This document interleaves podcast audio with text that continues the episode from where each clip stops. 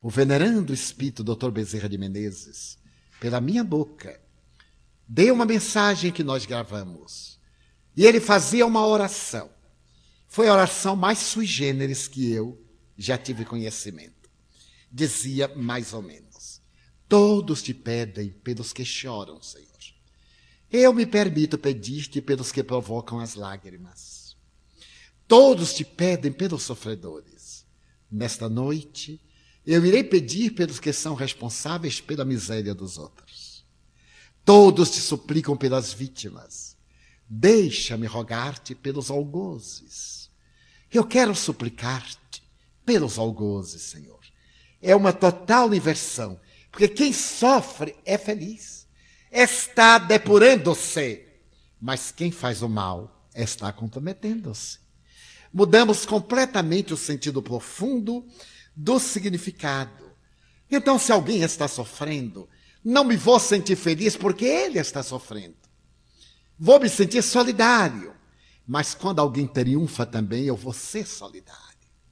Uma forma de ressentimento da vida é contra os que progridem. O venerando chorando e nós vamos ajudar, nós nos tornamos benfeitores. Todo mundo diz que beleza, olha, ele é o benfeitor, ele é o protetor. Mas quando alguém triunfa, nós temos inveja e dizemos, Deus é que sabe como é que ele conseguiu o triunfo. Hoje em dia, triunfar, garanto, pelos meios legais e morais, não é. E às vezes é. Às vezes é, simplesmente. Herdou uma fortuna, ganhou na loteria, ou simplesmente mudou de atitude para com a vida e a vida lhe deu respostas positivas. Alegremos-nos com o triunfo dos outros, coparticipemos. É uma forma de perdoar a vida por não nos haver dado aquilo que outro ha recebido, que outro recebeu. Então isso é fascinante. Ele recebeu porque já o merece ou porque será a sua prova. Porque provação não é somente sofrimento, infortúnio, miséria. São também beleza, alegria, saúde, fortuna, são provações. De acordo com o uso que lhes dermos, construiremos os nossos dias de amanhã. Uma pessoa bela que atrai a todos é uma pessoa em constante perigo. O feio não, graças a Deus, ninguém nota, só para criticar. E ele numa boa, que beleza, ninguém o perturba, ninguém o incomoda. Certo dia cheguei a São Paulo, ao aeroporto de Congonhas, e um amigo que me foi receber disse: Valdo, eu sou a pessoa mais conhecida de São Paulo. Eu vim recebê-lo, mas eu estou disfarçado para que ninguém me conheça. E ninguém o conheceu, porque ele não era nada conhecido em São Paulo. Então, essa alegria de viver é uma mensagem de vida é o perdão que nós damos à vida. Quando alguém estiver triunfando e nós chorando, outrem que desencarnou, perdoemos a morte. Já se lembraram de perdoar a morte? Que chega sempre na hora inadequada. A morte chega à nossa casa e rouba um filho querido. E o do vizinho está com um bandido, toxicômano, perverso, depravado. Não há jeito de morrer. Não merece não merece desencarnar. Ele está tendo a oportunidade de libertar-se, está complicando-se muito mais. E o nosso filho, nosso exemplo, nosso carinho, já não merece ficar na terra de sofrimento. Um dia eu perguntei aos bons espíritos, por que que as almas boas, filhos ideais, cedo são arrebatados? E Joana Dias me disse, porque Deus também opta pelos bons periodicamente para promovê-los. Então, quando o ser querido desencarnar, perdoemos a morte e digamos que bom. Ele não merecia ficar aqui na terra. Eu fui visitar um amigo pós-infartado. E sendo espírita, quando cheguei, disse: Ah, Divaldo, vamos fazer um estudo do Evangelho. E eu peguei o Evangelho. E ele disse: Abra para mim. Eu digo: Não. Abra você. Porque eu posso abrir e sair uma lição que teria sido eu quem escolheu. E ele abriu. Quando eu olhei, perdi a respiração. Mas ele já tinha lido. Aí eu tive que ler. Se fosse um homem de bem, teria morrido.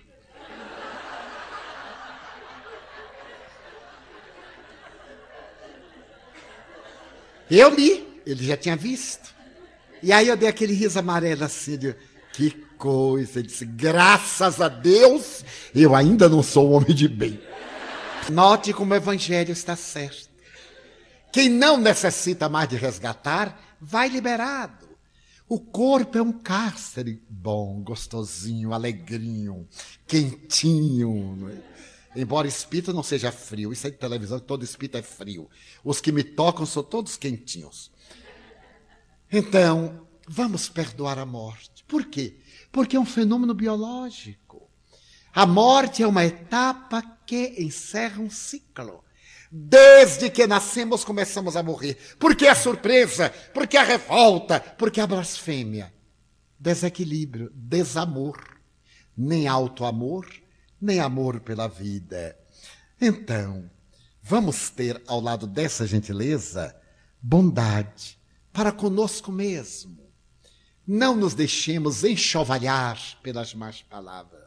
O grande psicólogo Dr. Otto Rank tem ocasião de dizer: ele e tu.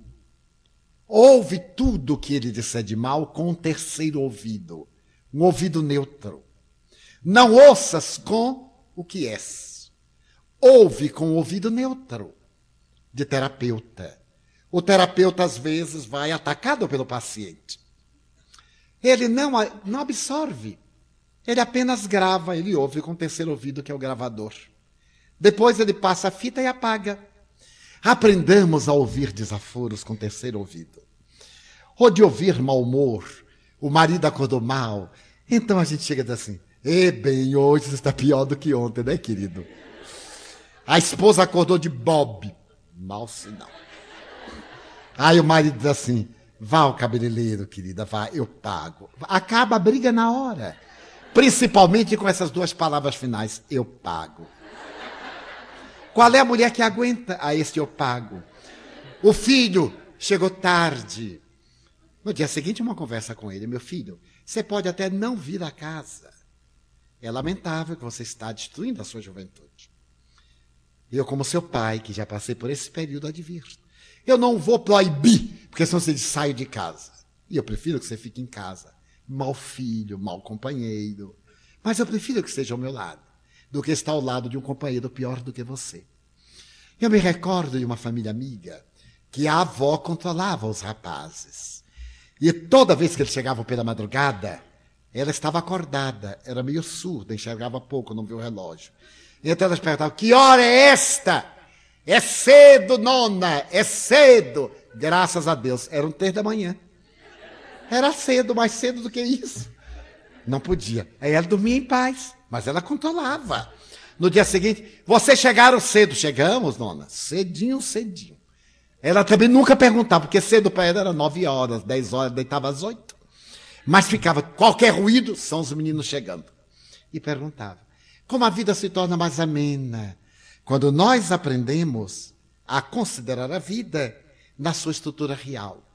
Porque aprendemos filosoficamente a examinar o bem e o mal. É um arquétipo que nós temos.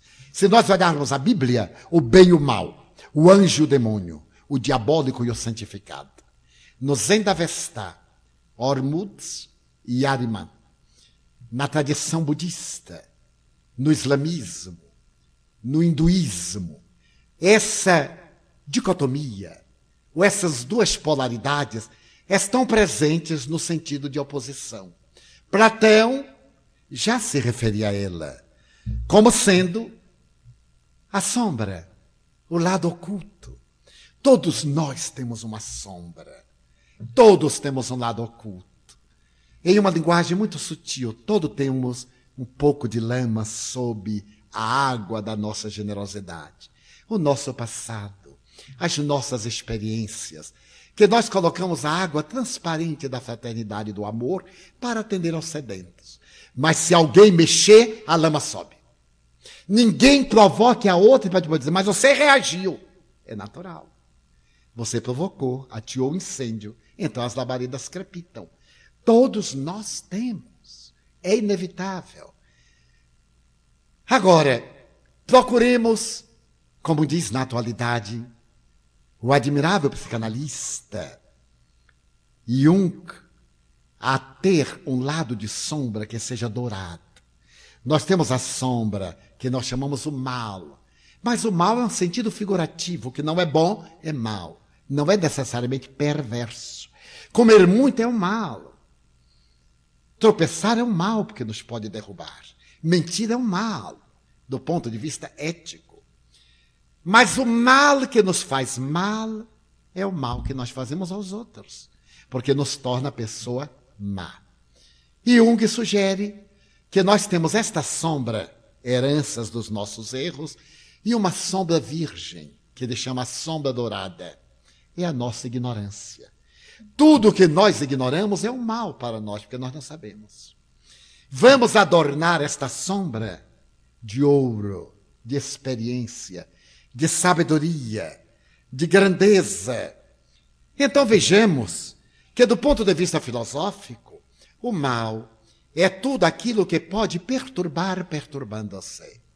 E do ponto de vista psicológico, é uma atitude perante o conhecimento, o relativismo da nossa realidade temporal. Então, esse mal não deve ser combatido. Esse mal deve ser diluído. Combater é ficar contra. Diluir é ficar a favor e diminuir a sua intensidade. Como? Se nós somos ignorantes, o mal dourado, a sombra, coloquemos o conhecimento. Se nós temos heranças nervosas, de ressentimento, de mágoa, desculpemos, diluamos com os santos olhos do amor. Conta-se que na grande entrada do santuário de Pitágoras, ele mandara inscrever na pedra: A alma é uma chama velada. Quando lhe colocamos os santos olhos do amor, ela esplende. Quando descuidamos, ela se entibia e se apaga.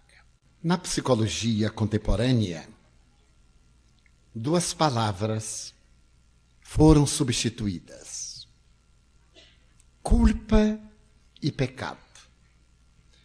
Anteriormente, a mentalidade medieval havia estabelecido que nós somos herdeiros do pecado da desobediência e, consequentemente, do pecado da carne, da coabitação carnal, do pecado da rebeldia, em que nós vimos configurados a desobediência de Eva, de Adão, naturalmente a sua humanização mitológica, e depois a perversidade de Caim. Nós temos mais essa herança arquetípica do que o amor de Deus, o Éden, que é um estado interior.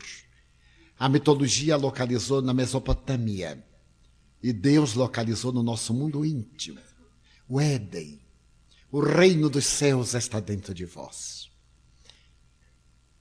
E a bondade de Abel, mas as criaturas que nos mandaram a mensagem teológica, por serem mais instinto do que razão, eram mais punitivas do que amorosas.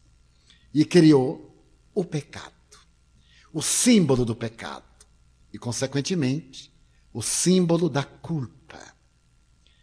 Nessas duas colocações de comportamento, pecado e culpa, abre-se um espaço para castigo e punição, que são os remédios para o pecado e para a culpa. A Idade Média esteve referta de punidores, quando Jesus nos manda o Consolador. Para nos enxugar lágrimas de uma forma muito especial. Vai enxugar as nossas lágrimas erradicando as causas das nossas lágrimas, erradicando-as, não apenas enxugando as consequências, mas retirando as causas fomentadoras das mágoas. Nesta colocação, nós não somos nem culpados, nem pecadores. Nós somos responsáveis. Quando nós somos responsáveis, nós assumimos a consequência do nosso ato. E como é inevitável, ao assumir a consequência, nós não somos punidos. Nós somos convidados à responsabilidade. E para a responsabilidade, o processo penalógico não é punitivo, é reparador. Em O Céu e o Inferno, no Código Penal da Vida Futura, capítulo número 7, Allan Kardec abre uma colocação de natureza internacional sobre a vida dos desencarnados a partir da nossa conduta terrestre é o mais belo código penalógico da humanidade. Todos nós erramos e temos o direito de errar. Logo após o erro, que é uma experiência, nós passamos inevitavelmente por três fases. Como pessoas inteligentes e responsáveis, ao nos darmos conta do erro, arrependemos-nos mas isto não basta. O arrependimento é a conscientização entre o ego e o self.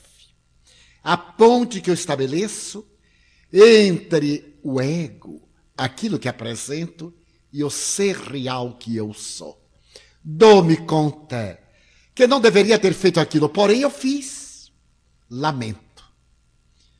E dentro da visão da moderna psicologia, lamentar sem queixar-se é muito saudável.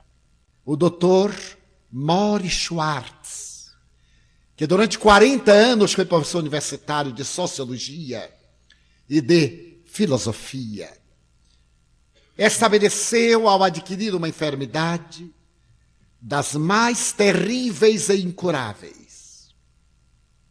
estabeleceu que é perfeitamente saudável lamentar ele sofria de uma degenerescência para a qual a ciência não havia encontrado qualquer solução terapêutica.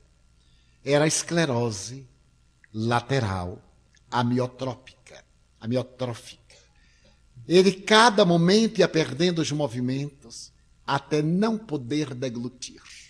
A mente lúcida, os ideais vivos e a cada instante o corpo menos móvel. Um homem que foi líder de várias gerações, que era um dançarino, adorava dançar, era o idealista, teve que modificar completamente toda a sua estrutura de comportamento para perdoar a doença. Porque afinal não era um castigo divino, a sua visão é humanista. Ele não era espírita. A doença não podia ser um castigo divino, porque Deus não pune. A doença era um convite à reflexão profunda. E a sua reação era a ação de aceitar a doença conforme chegou. E não ter inveja das pessoas saudáveis. Não ficar magoado com as pessoas saudáveis. Ficar feliz de ter amigos saudáveis que lhe podem ser úteis nos limites que cada dia eram maiores. Quando ele percebeu que realmente naquele ano ele se despediria do corpo, ele ama ainda mais ao seu corpo e arrepende-se de muita coisa que deixou de fazer, muita coisa boa que quando nós estamos saudáveis temos oportunidade e não fazemos e de algumas coisas que ele agora via sob outro ângulo e pareciam-lhe negativas. Então ele lamentava, não no sentido de deixar-se consumir pelo desespero, pela queixa. Ele considerava o tempo não utilizado habilmente, de forma positiva. É perfeitamente saudável que lamentemos, mas que nos não queixemos nem tenhamos autocomiseração. Para que venhamos a lograr o perdão, é necessário um autodescobrimento de valores. Para podermos não ter autocomiseração, não nos considerarmos à margem dos acontecimentos do mundo. Por que Deus fez isto comigo? Por que isto me aconteceu? É uma lamentação autocomiserável. Nós deveremos lamentar o tempo que eu perdi, mas não sofrer por isso. Considerar arrependimento. E logo depois, diz Allan Kardec, expiação. Quando nos arrependemos honestamente de algo que reconhecemos não deveríamos ter feito, nós sofremos. Uma palavra infeliz. Às vezes pegamos o filho e damos uma sova. Damos até uma bofetada. É um momento infeliz. Olhamos para ele, arrependemos. Alguns agridem a mulher.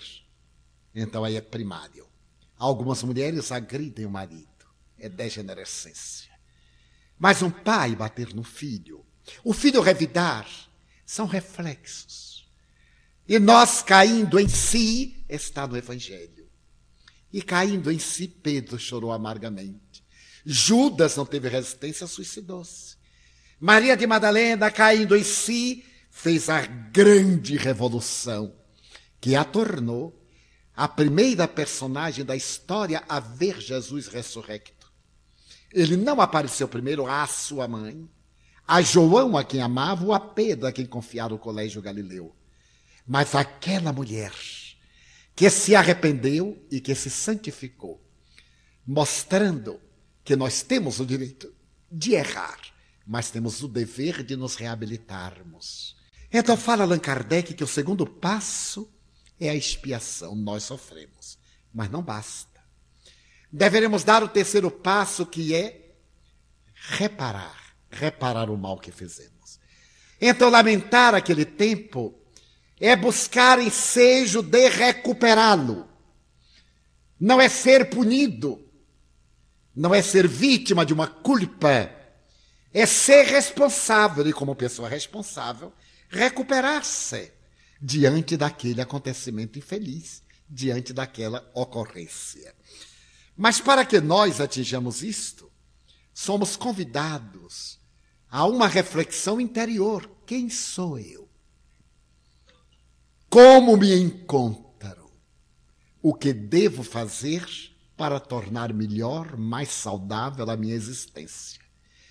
Esta busca do eu profundo exige coragem.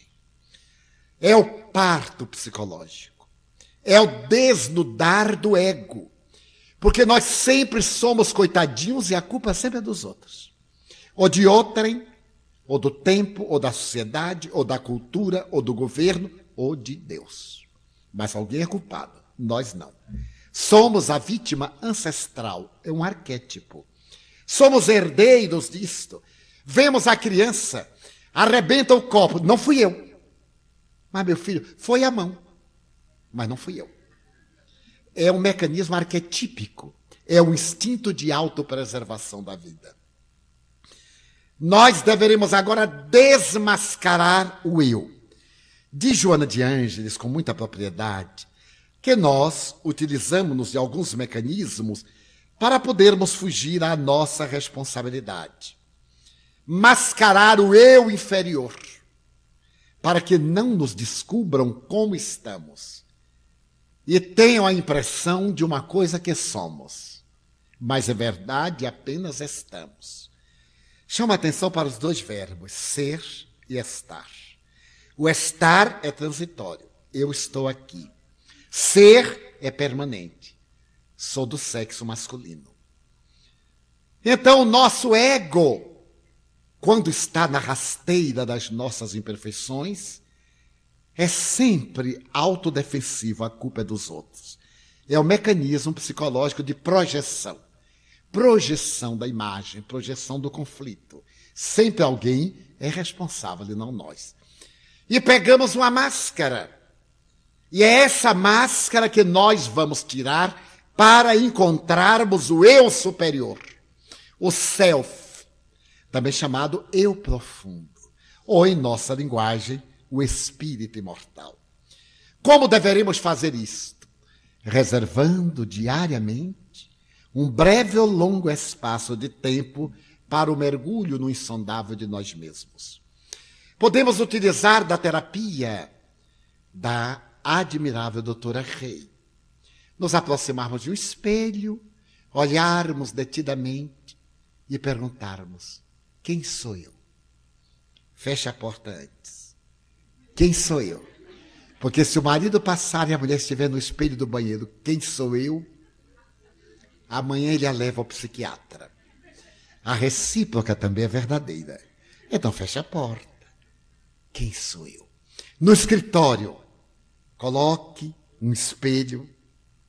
Quem sou eu? Até o inconsciente profundo liberar, porque está guardado o que somos. Agora, o que estamos, nós sabemos. Tenho que me vestir bem, tenho que me apresentar melhor, tenho que ter uma vida saudável. Tenho, tenho. E que sou? Sou uma pessoa conflitiva. Sou uma pessoa num processo de evolução. Sou uma pessoa carente ou uma pessoa generosa. Então nós deveremos buscar no inconsciente profundo, nas matrizes do perispírito, qual é a nossa realidade. Porque nós somos fruto da educação do lar, recuemos, dos conflitos da gestante, Dr. Otto Rank, da nossa vida familiar, do relacionamento doméstico, social, dos conflitos psicossociais, da sobrevivência à luta de ganhar, ter. Vivemos angustiados para ter e bem poucos preocupados em ser. Ter dinheiro, ter mulher, ter filho, ter marido, ter piscina, ter carro, ter. E o que é que nós somos? Para muitos não é importante e por isso são insaciáveis. Então, vamos nos aproximar do espelho e perguntar: quem sou eu? Apenas isto. Mande a mensagem. Ela vai produzir uma ressonância no inconsciente. E de repente os nossos conflitos começam a florar. Trabalhemos-los. Eu sou uma pessoa ciumenta. Então, durante uma semana, eu vou anotar: eu sou ciumento. E vou trabalhar o ciúme. Vou começar a considerar que as pessoas não são objetos que me pertencem. Que o meu trabalho não é meu. Eu ali estou transitoriamente na execução daquela tarefa. Que a vida não me pertence. Porque o tempo é eterno, sou eu quem transita por ele. E que em razão disso eu me devo desapegar. Desapegar, mas nunca desamar amar sem posse. Se a pessoa que eu amo quer vir comigo, é compensador. Mas se não quer, eu não sou seu proprietário. Devo deixá-la ser feliz com e como lhe aprouver. E eu ficar feliz por vê-la feliz. Tenho certeza que muita gente já disse assim: impossível. Só é impossível quando não tentamos. Porque eu, que sou uma pessoa imperfeita, estou tentando com bom êxito. É a benção do envelhecer. Os vinhos amadurecem, as pessoas sábias aprendem a reflexionar, porque os idiotas se revoltam com a velhice. E ficam magoados com a velhice. À medida que os anos passam, há uma beleza em envelhecer. Quando nós consideramos que é um fenômeno biológico, isso dá uma maturidade, uma plenitude, uma alegria interior, um autodescobrimento. Eu não sou o corpo, eu estou no corpo. E o corpo envelhece. Então o corpo tem achaques, a máquina cansa. Uma grande atriz cinematográfica ganhou três Oscars. Catherine Hepburn, uma mulher encantadora. Ela se tornou espírita. E perguntaram por que, que agora a senhora crê na imortalidade da alma, crê na reencarnação, crê na comunicação dos espíritos. É porque quando eu era jovem, a minha maior ambição era comprar um automóvel. Quando eu me fiz uma estrela. E quando eu comprei o meu primeiro carro, eu andava com uma flanela dentro da bolsa. Quando eu saltava e olhava, passava a flanelinha. Quando eu voltava, chegava ao estacionamento, alguém encostou, eu descobria logo. Aí eu passava a flanela. E, o primeiro mês, no terceiro mês, ele deu um defeito no, no carburador. Naquela época heróica que tinha carburador. Então eu mandei consertar o carburador. E mais tarde alguém me disse: precisa trocar os pneus. E eu troquei os pneus. Mais tarde me disseram: olha, o paralama, paralama está arranhado. Troquei o paralama. Mas um dia você precisa trocar o motor. Aí eu comprei outro carro. Assim é o corpo. Quando ele está novinho, como ele brilha. Aí ele vai amadurecendo, vai ficando manchadinho. É o primeiro sintoma. Essas manchinhas horrorosas. Quer se disfarça, as senhoras disfarçam com cremes e tal. Mas está cá dentro no cérebro. É uma enzima lá de dentro, não adianta lixar. Acaba de lixar, ela aparece outra vez.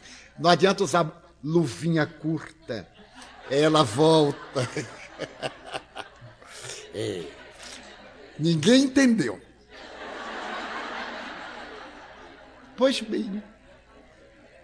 E aí gente vai ficando amarelo. As manchinhas lindas.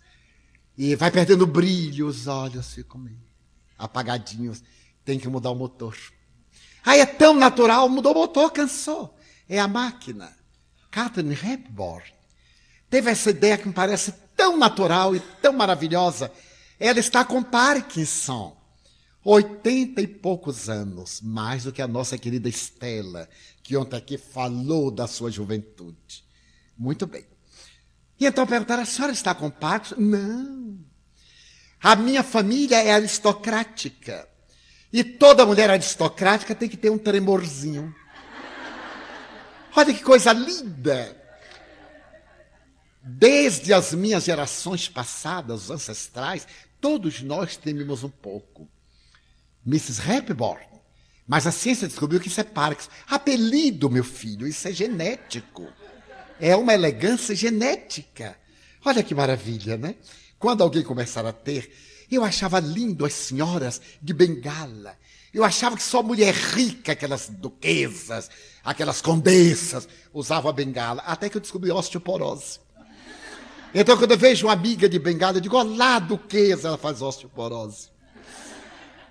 Mas é o autodescobrimento. Descobrir que nós estamos frágeis, mas nós somos rígidos.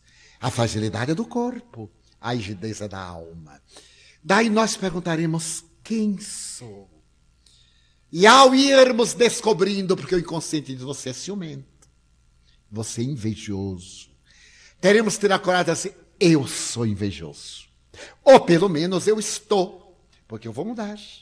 Porque eu devo ter inveja de um Martinelli, que depois, coitadinho. Ou de fulano de tal, que depois, coitadinho. Não, eu estou nessa fase ainda da inveja, eu ainda aspiro ao que os outros têm. É necessário coragem. Porque o ego mascara. E nós dizemos, não, eu não tenho ciúme, eu tenho zelo. Olha que mentira. Eu não invejo a ninguém. Claro que eu fico magoado, Deus dá tudo aos outros, a mim não dá coisa nenhuma. Eu não sou sensualista, eu sou normal. Oh, normal. Normal é ser normal, não é ser sensualista. A sensualidade é uma característica de, mas não é um estado em.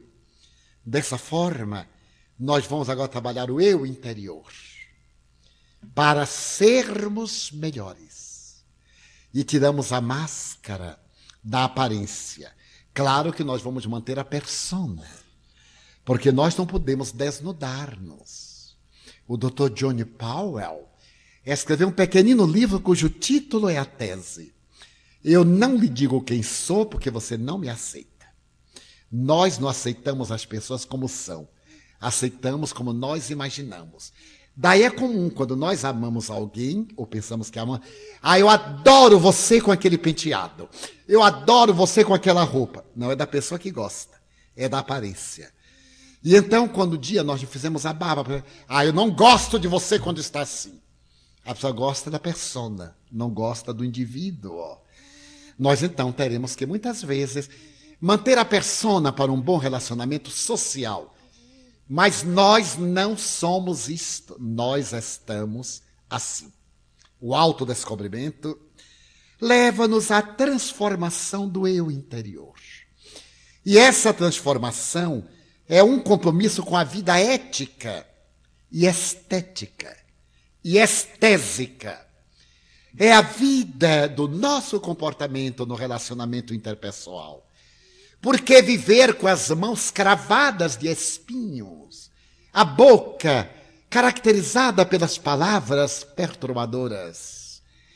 Por que não tirar as lentes escuras? E por que não ter uma estesia interior? Uma senhora inimizou-se com a vizinha.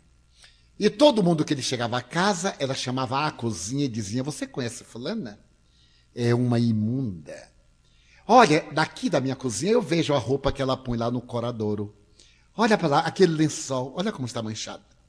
Olha como está amarelo. E ela fica o tempo inteiro falando mal dos outros. E assim era, e a pobre da senhora ficando desmoralizada. Até o dia que veio uma amiga, filha, amiga da sua filha, uma jovem.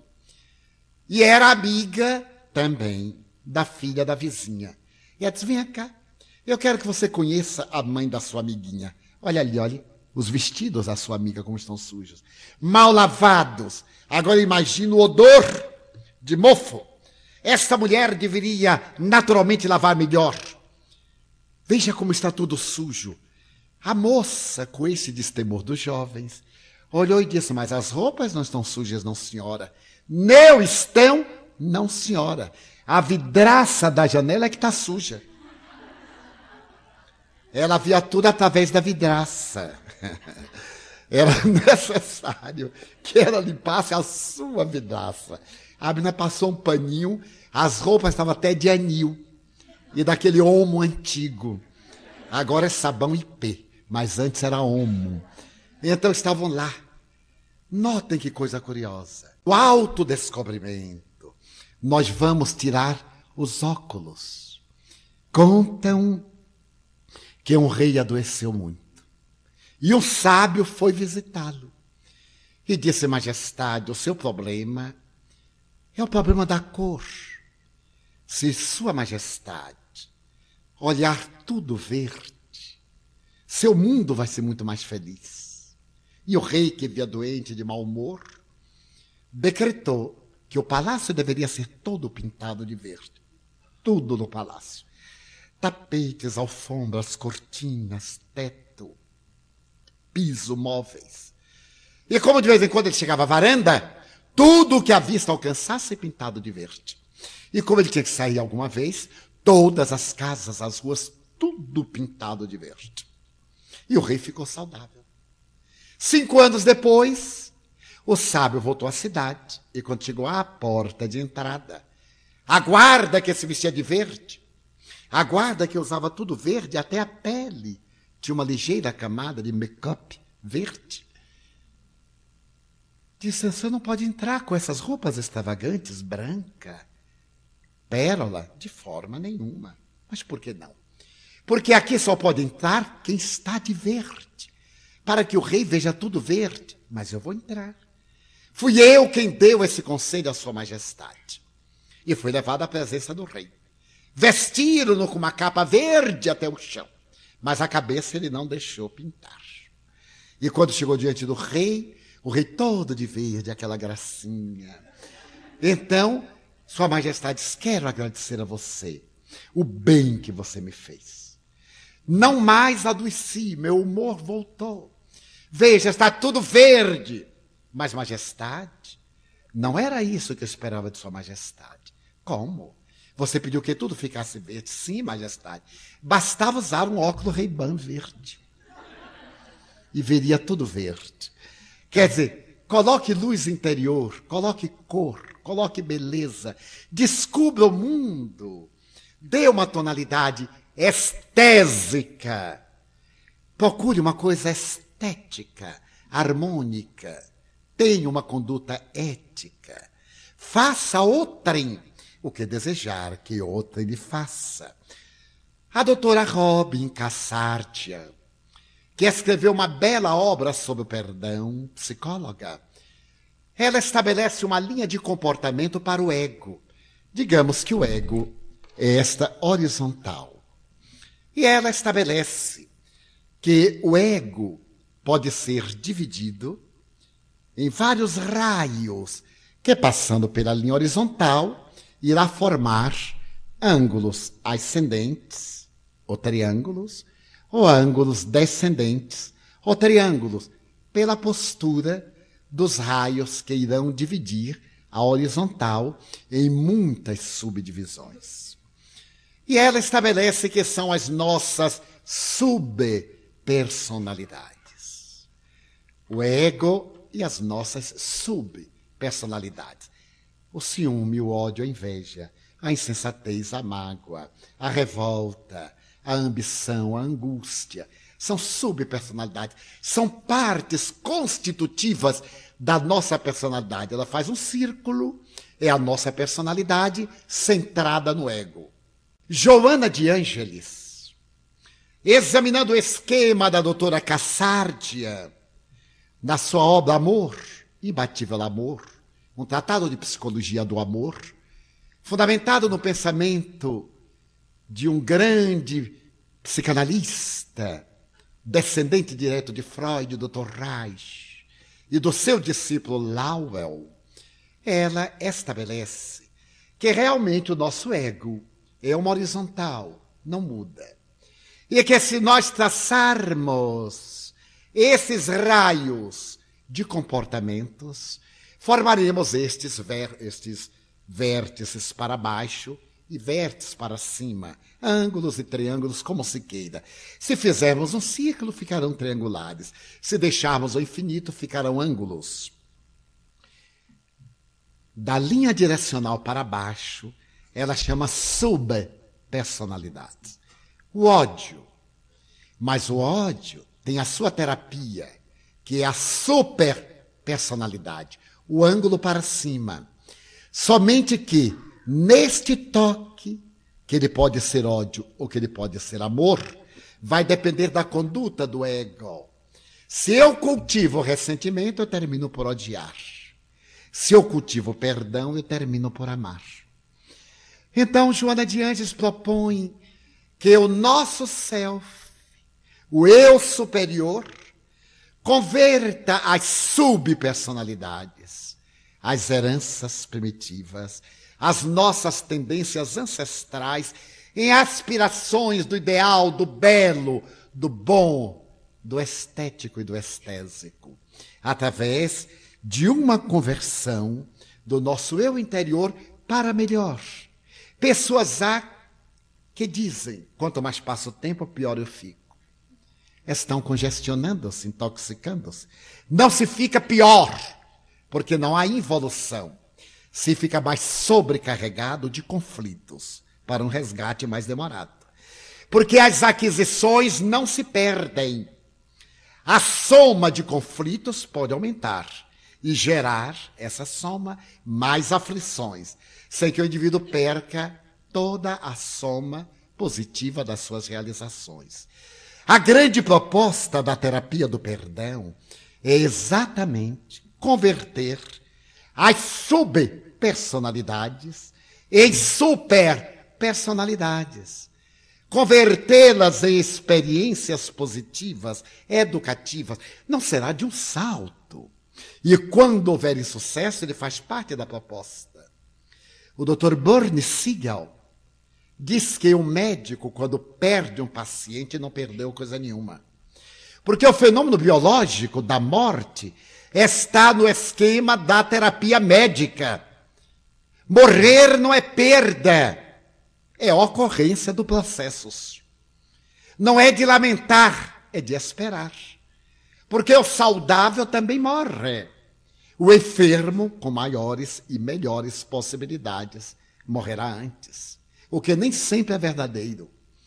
É a visão otimista em torno da vida. Conta a doutora Robin Kassardia, que Gurdjieff, o notável psicólogo russo, ao abrir a sua escola nos arredores de Paris, a escola do homem integral, em que era o homem tridimensional, o ser profundo o ser intermediário e a matéria. Notem bem que a visão espírita. O espírito, o perispírito e o corpo. Ou a visão parapsicológica, a energia pensante, o psicossoma e o soma, diferindo apenas de palavras. Gurdjieff era de uma energia incomparável. Ele parecia muito mais a um armeno, a um siberiano, do que a um moscovita. A cabeça raspada, os olhos projetados, a testa larga, o rosto expressivo e algo congestionado. Ele é pioneiro da psicologia transpessoal. E a sua escola se tornou famosa, porque os seus alunos também eram agricultores. Os melhores psicólogos da Europa internavam-se na sua escola. É pioneiro da psicodança. Ele levava seus alunos à comédie française, para representarem fazendo dança-terapia, psicoterapia. É pioneiro de doutrinas revolucionárias e a sua psicologia, segundo os especialistas, é muito difícil, é muito simbólica. Mas a sua escola era repleta de pessoas excelentes. E ele tinha um colaborador, Anton, que era a antítese da proposta psicológica. Anton era um russo viciado, de maus costumes e odiado por todos os alunos, sem exceção. Ele conseguiu a coisa ímpar, ser odiado por todos. Todos o detestavam. E numa oportunidade em que Gurdjieff fez uma viagem à Rússia, os alunos se rebelaram tanto contra Anton que Anton abandonou a escola. Quando Gurdjieff retornou e descobriu que Anton não estava, ele teve um grande choque. Não disse nada aos alunos, dirigiu-se a Paris, a Rive Gauche, a Saint-Michel, e foi à área em que ficavam os russos, no seu verdadeiro gueto, e num bar miserável de dipsomania e de prostituição, ele encontrou a Anton, que se encontrava no estado deplorável. Gurdjieff pediu-lhe para que voltasse à escola. E Anton recusou-se. Ali não é uma escola, é um açougue. Não são alunos, são inquisidores. Eu não voltarei. E Gurdjieff pediu-lhe que voltasse. Não cobraria nada, todos pagavam uma alta soma. Mas Anton teria direito à casa, à alimentação, à dignidade e até à indumentária gratuitamente. E Anton excusou-se não queria. Gurdjieff, então, lhe ofereceu um salário. Eu pago para você morar conosco. E ele estipulou um preço. O que era um absurdo, e Gurdjieff aceitou. E levou Anton a tiracolo, quando os alunos o viram.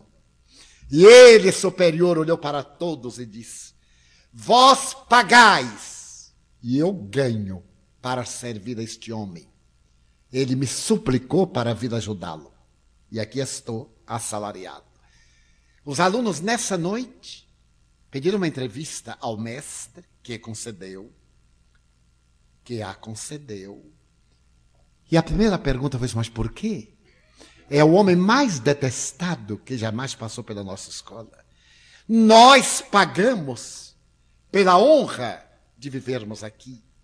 E ele ganha para ter a honra de nos maltratar? Gurdjieff disse exatamente. Se vós não aprenderdes a tolerar Anton, como sereis bons psicólogos para tolerar os vossos pacientes? Anton é o melhor mestre, melhor do que eu. Porque eu sou exemplo à teoria. E ele é o teste para ver quem está em condições de ajudar os enfermos. Ele não sairá daqui da escola. E Anton continuou dando aula de estupidez como muda completamente o nosso conceito de só querermos ter pessoas afáveis, gentis. E é quando alguém é desagradável, nós chutamos. Ainda é a noite passada eu estava refletindo sobre isso. E dizendo-me a mim mesmo, as pessoas difíceis são os meus desafios. Com as pessoas difíceis é que eu treinarei paciência e bondade é que eu treinarei o que vou dizer aos outros verbalmente. Mas eu necessitarei de treinar-me com essas pessoas, não porque eu deva dizer aos outros, para que eu me sinta sempre bem e não as deixe manipular-me com seu mau humor. Então a terapia do perdão e do alto perdão tem um sentido tão profundo, tão admirável, que nos comove profundamente. A doutora Cassardia narra uma pequena história real de uma colega chamada Mega.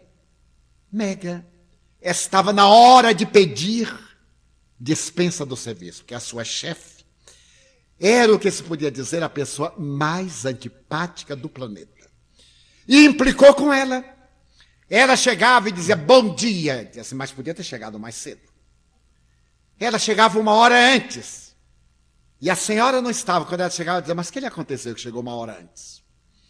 Tinha sempre o que dizer a Mega. Mega mal sentava e o interfone, fulana, ela dizia, é a miserável. E já ia. Dizia, por que, que você tem sempre que me contrariar? E tal. E ela foi enchendo de raiva. E programou. Eu vou sair. Mas antes, eu vou dizer a ela, eu vou até anotar para não me esquecer. O que eu vou dizer a esta mesquinha, a esta preconceituosa, ela deve ser até do Reich, ela deve ser da Gestapo, ela deve estar vinculada a um organismo internacional de espionagem, a KGB, e ela me paga. E exatamente nesse dia, ela estava no almoço e à tarde, descarregada, estava até almoçando muito bem, ia se livre daquele emprego horrível daquela mulher horrorosa. Quando ela encontrou a doutora Kassarjan, a quem conhecia. E a doutora Robin disse: Olha, eu vou fazer um seminário hoje à tarde. Mas que pena, não posso ir. Pode, falte hoje. Mas a senhora não sabe a chefe miserável que eu tenho. Pois ela não vai ficar pior. Ela já é miserável mesmo. Mas ela implica comigo. Pois você vai dar um motivo a mais para implicar, porque amanhã ela não vai reclamar. Vai. Então hoje ela terá motivo. Venha ouvir o meu seminário. Mas eh, Rob, qual é o seu seminário? É do perdão. Não, nem quero ouvir. Porque a ela, de jeito nenhum. Eu até nem quero saber, porque assim eu posso ficar com bem raiva. Mas não custa nada. Eu estou notando você nervosa. Ando nervosa, desesperada, não posso dormir, não me alimento. Então venha ao meu seminário. Você não vai pedir demissão? Vou. Então falte, porque ela lhe demite. Não, não vou dar este prazer a ela. Você vai amanhã com toda a raiva e antes que ela abra a boca, diz: Estou despedida. Bom, já estou mal, pior do que isso não dá, e foi assistir. E a doutora Cassagem disse: o perdão é bom para você. Quando nós perdoamos, nós ficamos bem. Se eu perdoo alguém que me ofendeu, a pessoa continua ruim como é. Eu é que fico bem. Se eu perdoo o mentiroso, ele continua mentiroso. Eu é que me liberto da pecha que ele atirou sobre mim. E foi falando isso mais ou menos que eu falei, com variações para melhor, é claro. E então ela foi afrouxando, afrouxando. E começou a ver a amiga de uma forma diferente, a chefe. Disse, mas ela deve ser realmente feliz, ela está sempre de mau humor. Ela já está perdendo o controle. Antes ela brigava com discrição, agora ela já chega brigando, todo mundo já sabe que ela é uma louca, uma desequilibrada. Ela está realmente doente. Sabe que esse negócio de perdão está certo? Eu vou mudar de atitude perante ela. Eu não vou deixar que ela me manipule de forma nenhuma. E ao terminar o seminário, que foi à tarde e à noite, ela era uma outra pessoa. Ela tirou a chefe da cabeça. A chefe era tão poderosa que ela estava com a infame sempre na cabeça. Notar a palavra, né? Infame. Com todo perdão. E então ela estava sempre com a criatura na cabeça. No dia seguinte, ela disse: Ah, não, não vou deixar que ela fique. Eu tenho tanta coisa para pensar. Só vivo pensando nessa mulher que ela vai reclamar, que não vai reclamar. Vou deixá-la. E então, no dia seguinte, quando ela chegou ao escritório, a chefe estava como de costume. Ela é que estava diferente. Então Megan disse: Olá. Ela falou assim: O que, é que lhe aconteceu? Você está diferente. Megan disse: É, realmente, eu fui a um seminário ontem. Seminário? Você agora é padre, é freira? Não, não, há um colóquio, há um workshop. Ah, naturalmente para faltar o trabalho, né? Porque você faltou. Eu marquei falta. Disse, ah, eu sei sim que você ia marcar falta. Até eu estava pensando convidar você para, depois do expediente, tomarmos um chá. A mim? Sim, a você, que é minha chefe. Só para não reclamar com você? Não, não. Você vai pagar o seu e eu vou pagar o meu. É da cultura americana. Não é assim como no Brasil que a gente convida e morre, não. Cada um paga o seu. E como a pessoa é convidada, se aproveita, tem dó, não é assim não. Pode comer muito, mas na hora geme, paga o próprio. É, aproveitemos o hotel que já está pago. Mas então, mas você me convida para um chá? Ué, você não é minha chefe. Sim, mas eu sou uma pessoa intratável. É, mas é gente. E como hoje eu estou pretendendo tomar um chá depois do expediente, me lembrei de convidar você. Puxa vida, ninguém nunca me convidou. Mas sempre tem a primeira vez. Na hora do chá, ela sentou-se e disse: Mas você me convidou? Sabe que eu estou impressionada? Porque esse meu mau humor, você sabe que meu marido me batia. Eu me divorciei porque não era um marido, era um animal. E meu filho está na droga. Você sabe que é não dormir esperando o filho chegar drogado. Então eu tenho que descarregar em alguém. Desculpe-me. Eu sei que tenho sido uma péssima amiga. Mas é que eu tenho tantos problemas. Meu pai me estuprou quando eu tinha quatro anos. Você não sabe como eu odeio gente. E ela fez uma catarse. Ela não era má. Ela era só incompreendida. Estava tão mal. Então Mega disse: Bom, mas todos nós temos problemas. E ambas conversaram, ficaram amigas. No próximo seminário da doutora Robin Cassartian, a chefe de Megan foi participar. E o primeiro trabalho foi perdoar ao pai. Não era um pai, era um animal do sexo masculino. Era um atormentado. Ela viu no marido a projeção do pai. E o marido batia nela. O filho herdou todo aquele ressentimento todo aquele conflito dela, do marido, do pai. Ela não conseguia amar o filho, era homem. Era a imagem do pai. Todo homem é animal, todo homem é selvagem, o pai, o marido, o filho. Quando Robin Cassage mostrou-lhe que era apenas uma imagem, e a imagem pode ser diluída, é uma ficção, é uma construção mental. A gente pode mudar as imagens. O bom é a realidade, o mundo é lindo. É somente sair caminhando por uma praia deserta, olhar um amanhecer, o desabrochar de uma flor, um sorriso de uma criança num parque, a expressão de reflexão de um idoso. Quantas mensagens de beleza! Simplesmente fechar os olhos e ouvir uma boa música. Procurar examinar um quadro. O que é que o autor quis dizer? Penetre num quadro. Ouça uma melodia longe. Evoque uma cena feliz. Recorde-se de um momento alegre da sua vida. E claro, você então vai perdoar, porque o perdão faz parte da vida. Mega ajudou a sua chefe a perdoar o pai. Megan perdoou a chefe. E a chefe compreendeu o marido e percebeu que ele também havia sido estuprado pelo seu pai quando ele era menino. E ela percebeu que o seu filho havia derivado para, o, para a droga, porque com mágoa do pai, do marido, ela sempre o tratava com hostilidade. Se ela o amamentava, era com grosseria. Se ela o acarinhava, era com movimentos estúpidos. Ela não o envolvia em ternura.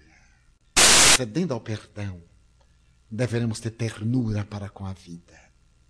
Um pouco de ternura perdoarmos as situações, isto é, entendamos as ocorrências da vida. O Espiritismo é uma doutrina racional.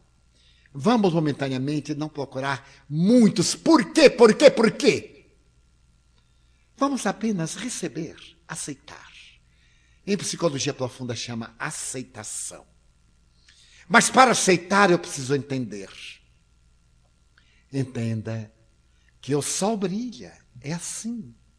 Esse sol que nos clareia hoje é o mesmo sol que viu Jesus nascer, e que viu Átila, e que viu Hitler, e que viu Gandhi, que viu Chico Xavier nascer, Madre Teresa, e que viu Beethoven nascer.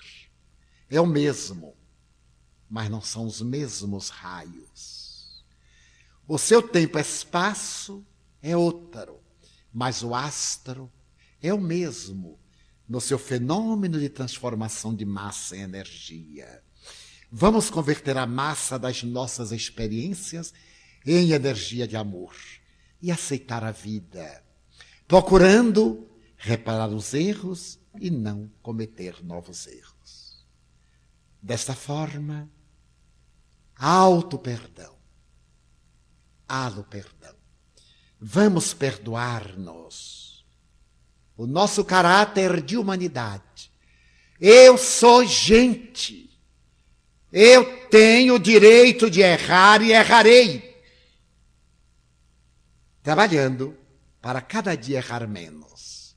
Allan Kardec, um dos primeiros psicoterapeutas da proposta da quarta força, disse isto em outras palavras. Reconhece-se o verdadeiro espírita pelo esforço que empreende para ser hoje melhor do que ontem e amanhã melhor do que hoje. Isto é, incessantemente trabalhando pela sua transformação moral. Então nós estaremos sempre trabalhando pela nossa transformação moral. Auto-perdão e autoterapia é o próximo tópico do nosso programa. A doutora Robin Cassardia narra uma história especial. Ela deu a essa história um nome muito próprio, o valor de uma boa palavra, ante um incidente profundamente desagradável. Ela conta a história de um jovem que é fascinante, porque era um jovem de 1,90m, pesando 115 quilos, um americano jovem, no período áureo das artes marciais. E ele resolveu estudar profundamente as artes marciais em Tóquio. E depois de 10 anos em Tóquio, ele retornou aos Estados Unidos. Ele foi estudar o Aikido. É uma arte marcial especificamente elaborada para autodefesa. Defesa dos fracos, das crianças, dos idosos, dos doentes. E o jovem entregou-se com um afã incomparável ao Aikido. Já estava ele preparando-se para retornar aos Estados Unidos, quando certo dia no metrô de Tóquio, que não estava superlotado, ele viu entrar um bêbado quando o trem parou na estação. Era um homem de 1,80m, mais ou menos de 90 quilos. E visivelmente embriagado, quando o trem arrancou, ele caiu desbandeiradamente sobre algumas pessoas, uma senhora com uma criança no colo. A criança tombou de um lado e a senhora do outro. E naturalmente todo mundo olhou com uma expressão de censura. E ele, fora da razão, começou a dizer palavras muito chulas, muito agressivas com toda vulgaridade, e criou aquele mal-estar compreensível. E o jovem americano, vendo-se senhor da situação, já que se tratava de um agressor espontâneo, preparou-se para defender uma presunta vítima. Segurou-se na barra do trem e ficou aguardando qualquer atitude do ébrio e raciocinou: ele está embriagado, eu estou sóbrio. Eu sou um especialista na arte da defesa, portanto também da agressão. E poderei dar-lhe qualquer um golpe e tê-lo-ei no chão. O ébrio recompôs-se um pouco e olhou desafiador para alguém e disse uma expressão ainda mais grosseira: Por que está me olhando? A sua expressão era congestionada. E outra pessoa que o olhou, ele fez um gesto ainda mais obsceno. O rapaz já não aguentava. Ia tomar uma decisão quando o ébrio viu. E foi o suficiente para que extravasse uma pugna verbal agressiva. Um gringo aqui dentro. Era só o que faltava. Esses americanos.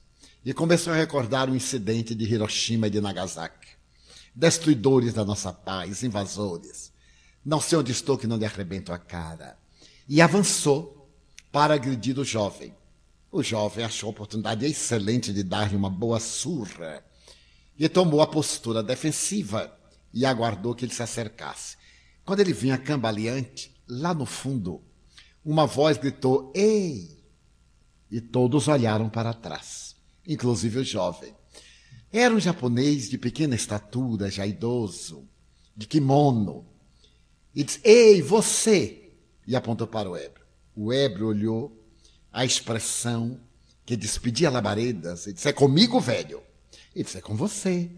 E disse: Mas era só o que faltava.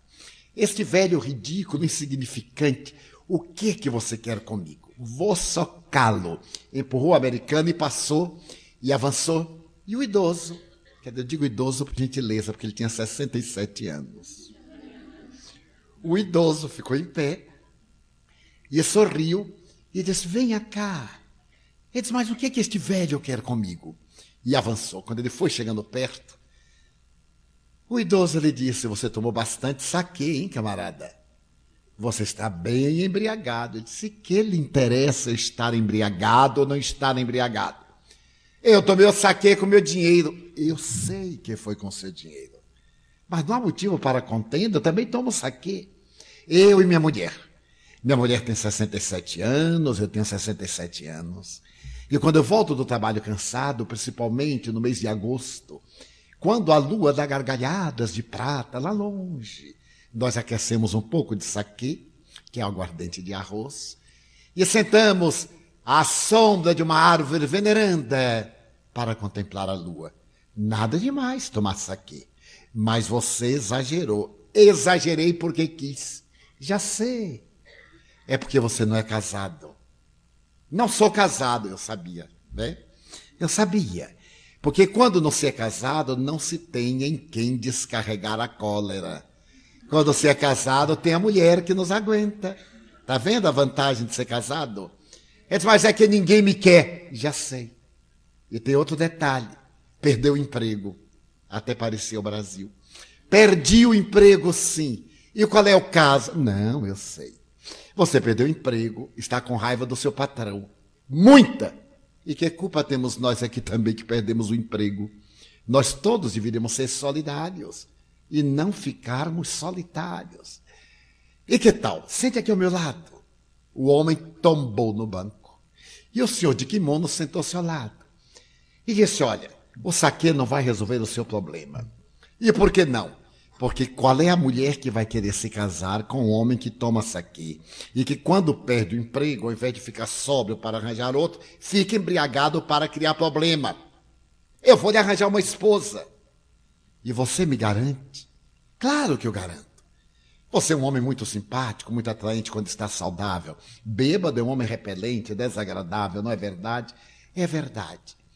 E o jovem ficou observando aquela cena e não podia acreditar. Theory Dobson estava simplesmente fascinada.